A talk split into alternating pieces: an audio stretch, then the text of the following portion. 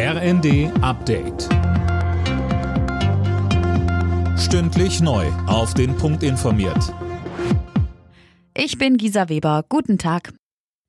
Die G7-Staaten verpflichten sich dazu, mehr für den Klima- und Umweltschutz zu tun. Unter anderem bekennen sich die Energie-, Umwelt- und Klimaminister gemeinsam zum Kohleausstieg ohne aber ein konkretes Enddatum zu nennen. Klimaschutzminister Habeck sagte nach dem Treffen in Berlin. Wir reden die ganze Zeit aus der Defensive heraus. Also keiner muss sich hier einreden, dass wir stolze Vorreiter des Klimaschutzes sind, aber wir versuchen aufzuholen, was in der Vergangenheit nicht ähm, gut genug gelaufen ist. Bundesentwicklungsministerin Schulze hat bei einem Besuch in der Ukraine Hilfe beim Wiederaufbau zugesagt, unter anderem beim Bau von Wohnungen und Stromleitungen.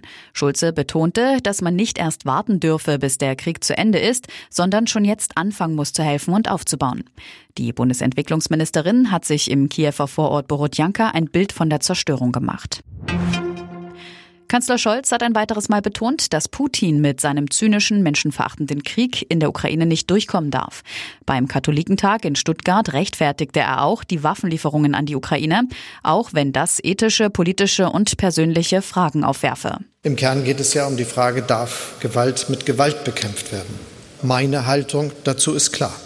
Wir haben uns entschieden, dem Opfer dieses Angriffskrieges beizuspringen, damit Unrecht nicht über Recht triumphiert damit rohe Gewalt sich nicht durchsetzt als Mittel der Politik.